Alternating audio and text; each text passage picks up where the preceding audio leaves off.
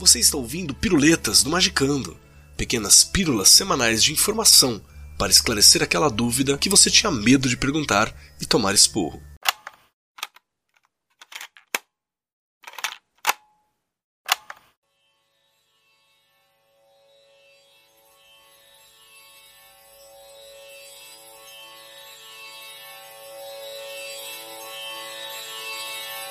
Olá, magiqueiros, aqui é o Grola, e eu estou aqui hoje para falar sobre dois tópicos realmente importantes. O que são paradigmas e crenças limitadoras? Em vários episódios usamos o termo paradigmas, mas ao que exatamente estamos nos referindo? Pelo princípio, o termo paradigma tem origem grega e significa, num plano mais raso, modelo ou padrão a ser seguido. Em geral, um paradigma tem como objetivo servir de orientação.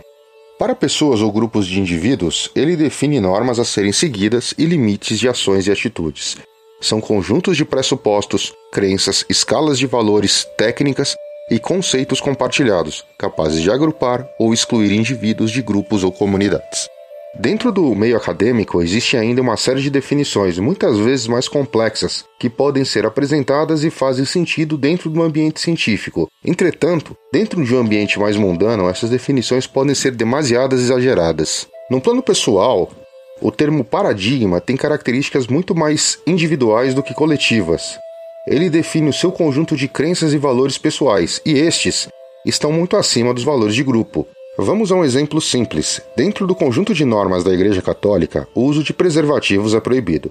Porém, muitos cristãos transcendem esse paradigma e não veem isso como um impedimento pessoal. Eles possuem outros valores que os permite, do ponto de vista pessoal, burlar essa regra, e eles não se consideram menos católicos por isso.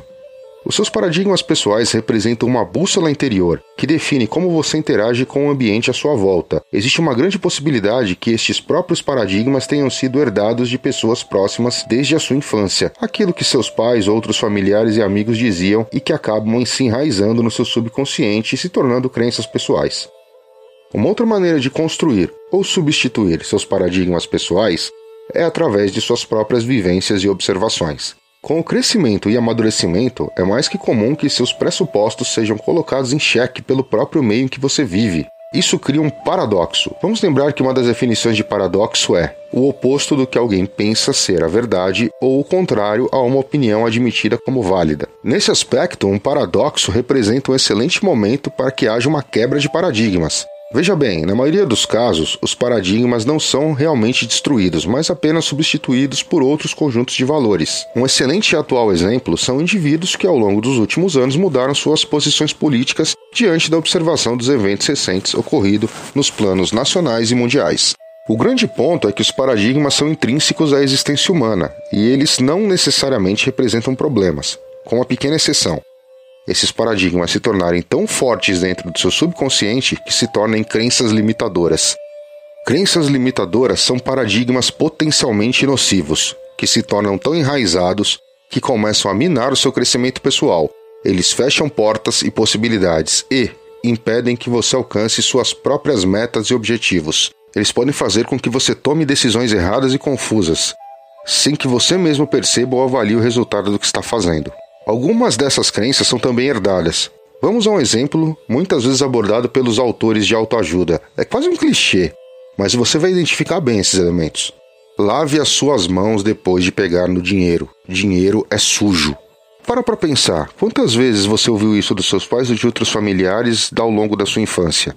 A frase é normalmente tão repetida que ela acaba encravada no subconsciente das pessoas. Simbolicamente, acabamos associando o dinheiro a algo ruim, e isso acaba fazendo com que no futuro as pessoas não consigam lidar com suas próprias finanças, em muitos casos colocando a culpa disso em condições externas a si próprio. Diferente dos paradigmas, as crenças limitadoras são muito mais difíceis de serem quebradas. Como já mencionado, paradoxos cotidianos acabam levando a mudanças pessoais alterando assim nossos paradigmas. Mas normalmente, quando um evento confronta nossas crenças limitadoras, é normal que se procure qualquer argumento, por mais sem sentido que pareça, para que o paradoxo seja subestimado e a crença prevaleça. Na maioria das circunstâncias, danos causados por crenças limitadoras só são corrigidos com tratamento psicológico ou terapia, técnicas que, ainda assim, podem levar anos para fazer efeito. Choques profundos de realidade podem causar mudanças, mas é possível que fortes traumas façam o contrário, criando essas crenças limitadoras. Outras maneiras de quebra ainda podem envolver programação neurolinguística, conhecida como PNL, ou hipnose.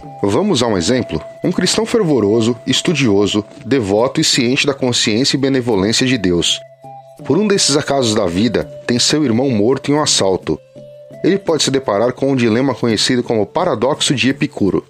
O paradoxo toma por base três características do Deus judaico-cristão: a onipotência, a onisciência e a benevolência.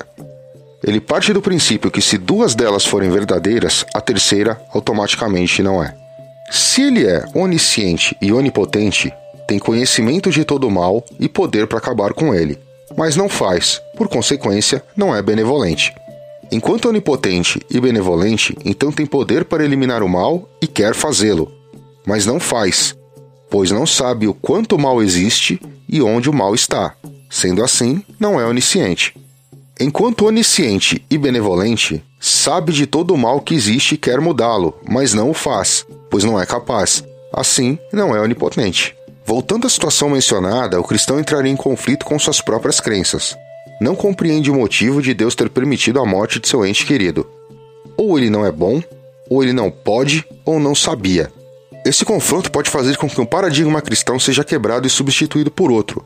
É possível que nessa situação a pessoa envolvida mude sua religião ou se torne ateia. Esse é um exemplo extremo.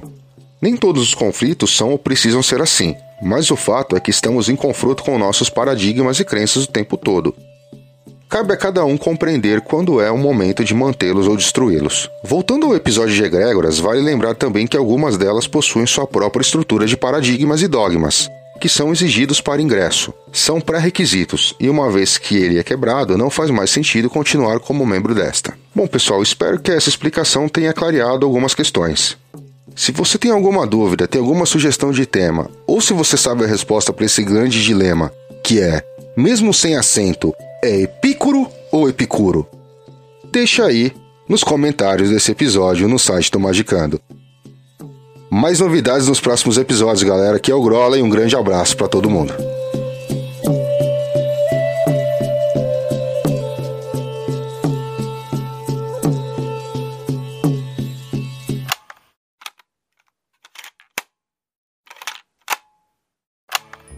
Você ouviu Piruletas, as pílulas de sabedoria do Magicando.